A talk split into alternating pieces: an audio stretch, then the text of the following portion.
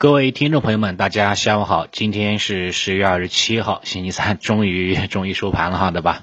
我们做一个收评吧。像今天绝大部分朋友，包括我自己哈，都是吃了一碗宽面。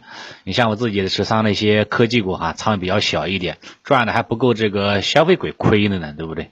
晚上就吃碗素面吧，也不加鸡腿了。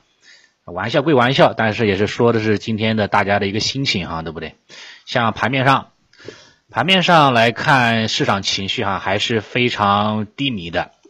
早间在煤炭一些相关期货品种集体跌停，像动力煤对吧？包括与焦煤、焦炭集体跌停的情况之下，以煤炭为代表的周期股哈出现了大幅度的下跌。啊，煤炭跌幅超过百分之四了，钢铁跌百分之二，有色跌了百分之一了。化工因为有这个氟化工、磷化工、新能源相关的概念影响啊，相对来说比较抗跌一点啊，还行，只是说周期股率先下跌。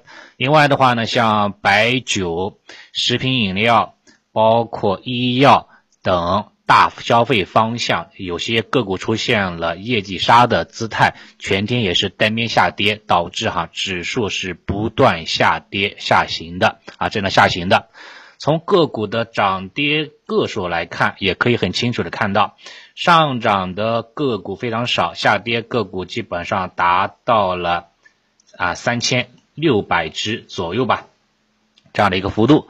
从行业板块来看，我们可以很清楚的看到，对吧？六十七个行业，只有四个行业是飘红的。基本上哈都是跟这个绿电啊、光伏储能啊、新能源啊有有有有关系的，对吧？像这个什么煤炭啦啊，这个石油啦啊，包括啊包括包括这其他的一些这个周期板块，对吧？以及像白酿酒行业啦，像医药制造、像食品饮料，是吧？大大大消费板块，包括这个这个券商和地产。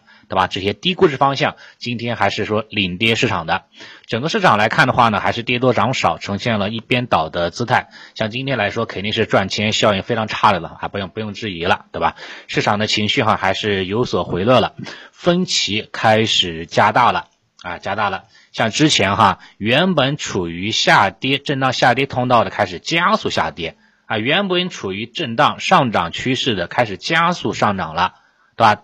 这是说市场上出现了一个非常极致的表现，把事情做得非常绝啊！涨的话让你涨得很那个怀疑人生，跌的话呢也会让你跌的话呢这个蛋疼，对吧？都是非常非常极致的一种表现了。对于日内的这种调整吧，不管是上证也好，还是说其他指数也好啊，我们认为指数层面下半周应该大概率不会延续这种下跌姿态了啊，原因是有的，逻辑是有的。一方面哈，是因为市场有主线品种，包括新能源、包括光伏、锂电这一块儿，对吧？量能还是保持了温和的上量的一个姿态啊，还是有人气的啊，这是很重要的一点。第二点什么呢？北向资金，聪明的资金可以很清楚看到，目目前没有大幅度的单日净流出啊，比如说超八十亿资金的单日单日净流出没有。今天的话呢，只是啊小幅流出了三十个亿吧，还行，还是在这个震荡范围之内，对吧？还问题不大。第三点什么呢？你回测历史所有的大数据统计，你会发现什么呢？整个十月末的指数往往哈比较出现回踩的概率比较高，但是回回调的这个幅度哈一般都不是很大。啊，一般都不是很大，所以我们目前哈还是维持 A 股系统性风险比较低的这种判断。短期震荡区间，像上证指数基本上是在三五五零到三六二零区间整理；中期震荡区间是三千五到三千七啊区间波动。指数没有风险，具体的风险是存在于个股这一块的。啊，你像今天，今天的话呢，公布了三季报的业绩的公司哈，非常非常多。我大概看了一下，大概有这个五百六十九家啊。公布三季报数据出来之后，不及预期的以及符合预期的哈，全部都是排队等着枪毙啊。就是说今天的话呢，是呈现出了这样的一个姿态，导致的话呢，市场恐慌情绪哈进一步的一个蔓延。但是话又说回来，对吧？行情往往哈就是在这种绝望当中。它产生，对吧？在这种犹豫当中啊，发展在疯狂当中的话呢，就开始结束了对吧？这是这是这个是亘古不变的真理啊！每一次的这个上涨和下跌都是应验的。像今天我看了一下，今天两市飘红的个股最低的时候呢，不足七百家，啊，这也是达到了情绪面的冰点，啊，一旦达到情绪面的冰点，今天止跌，那么次日哈应该是有望迎来反弹的一个行情的，啊，所以说都对下半周的行情，我觉得话呢还不用过分的悲观啊就可以了。涨不喜，不以涨喜啊，不以跌悲，平常心对待，往往还能够有更好的收益空间，好吧？这是这一个。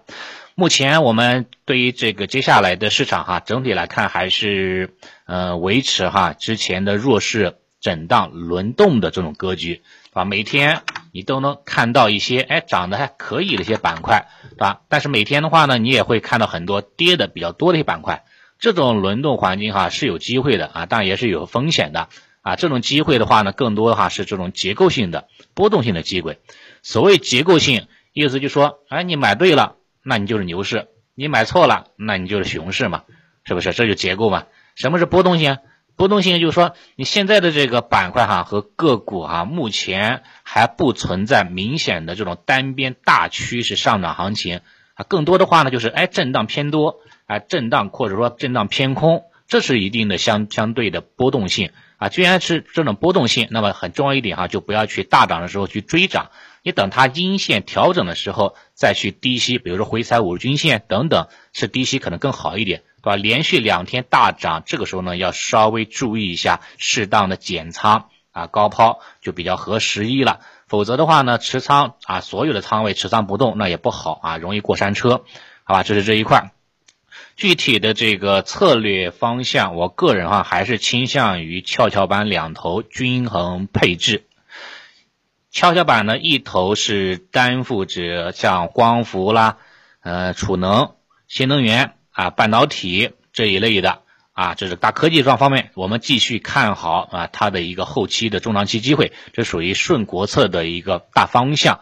啊，不管是国内也好，还是说境外也好，都是大力的扶持的。你包括这个石油大亨沙特，对吧？他居然也要在他的首都哈大力的普及新能源汽车，并且要在二零三零年，他的新能源车占比要超过百分之三十。你想想，这是多大的一个想象力空间，是吧？人家卖油的，居然也开始说大力的推广新能源车了，啊，这是非非非常非常啊匪夷所思的事情的。但是人家就这么干了。啊，所以说整个新能源方向就是国策，是未来大方向啊，是没问题的。这是一部分仓位可以呢继续哈关注啊跟踪，另外一部分的仓位哈还是可以呢继续哈去关注哈跷跷板另外一头，像这个医疗医美啦、白酒啦，是吧？大消费，或者说你买一些这个银行、保险、券商啊这种大金融都行。这些的话呢都属于前期调整的这些板块，目前估值也不是很高。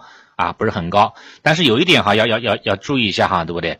就是说大消费也好，或者说大金融也好，行情跌多了，你可以呢适当的加仓，但是哈这部分的加仓总总仓位哈不要超过五成仓位，啊，你不能挤占大科技的仓位，啊，大科技你要给它留五成仓位，对吧？然后的话呢，大消费或者大金融你要给它也给它留五成仓位，这样的话呢才会比较的均衡。啊，否则的话呢，就像这个，就像父母带孩子一样，啊，带两个孩子，一个孩子非常优秀，一个孩子非常普通，但是很多父母哈，往往都是很很很偏爱这个普通的孩子，对吧？更把把更多的爱啦，更多的资源哈，都向这个普通的孩子上倾斜。这个我觉得哈就不是特别很公平，你知道吧？还是要一碗水端平嘛，这也是一样。否则的话呢，你就会陷入了这个相应的低估值或者说低位的陷阱。你会补仓补仓，发现哎，你的科技股只剩一层仓位了，剩下的九层全部是消费或者说这个金融了。行情如果说一直在底部震荡，那你的持仓体验是非常差的，知道吧？非常差的。所以说就是科技跟消费五五开是比较均衡的啊。目前的话呢，我还是维持这样的一个姿态吧。科技板块当中。一部分的仓位可以作为中线不动，放那里中线不动啊。一部分的仓位哈，你可以呢低吸高抛啊，回阴线调整时低吸啊，冲线中阳线大涨时高抛啊，就是一部分这样的一个这样的一个操作。这样的话呢，相对来说可能是更加的一个啊高效一点，更加的稳健一点啊。适当的可以参考一下，好吧？今天的这个盘面情况就跟大家先分享这么多吧，也没特别好说的。呃，希望明天能迎来开门红行情啊，也祝 A 股长红。啊。另外的话呢，这个新朋友哈，没有没有关注、没有订阅的，可以的话呢点关注订阅，这样的话可以第一时间收到相关消息啊，不会错过所有的信息推送，好吧？谢谢大家。